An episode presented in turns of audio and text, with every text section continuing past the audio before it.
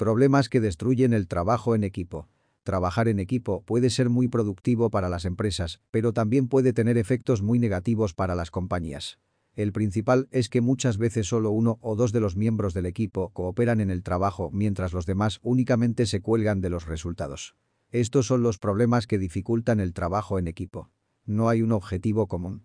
¿Qué se quiere lograr? ¿Cómo alcanzarlas?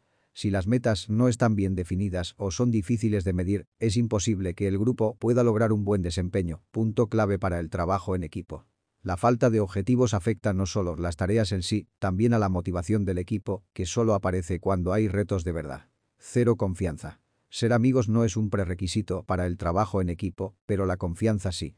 Ojo, no se trata de una fe ciega, más bien de la capacidad de dar y recibir retroalimentación de manera abierta, de tener la confianza suficiente para hacerle notar a los demás los errores que han cometido sin herir sus susceptibilidades. Falta de comunicación. La comunicación es un elemento clave para trabajar en equipo.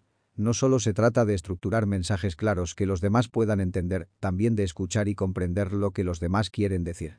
Si estás en un equipo donde la comunicación no fluye, seguramente es doblemente difícil llegar a acuerdos y se invierte más tiempo en resolver problemas. Poco compromiso. No hay nada que pueda derrumbar más la moral de los miembros de un equipo que el hecho de pensar o sentir que algunos trabajan más que otros. Si uno o más deben responsabilizarse de las tareas que les tocan a los demás porque no se cumple con los tiempos fijados, entonces la dinámica de equipo puede verse afectada. No asumir responsabilidades.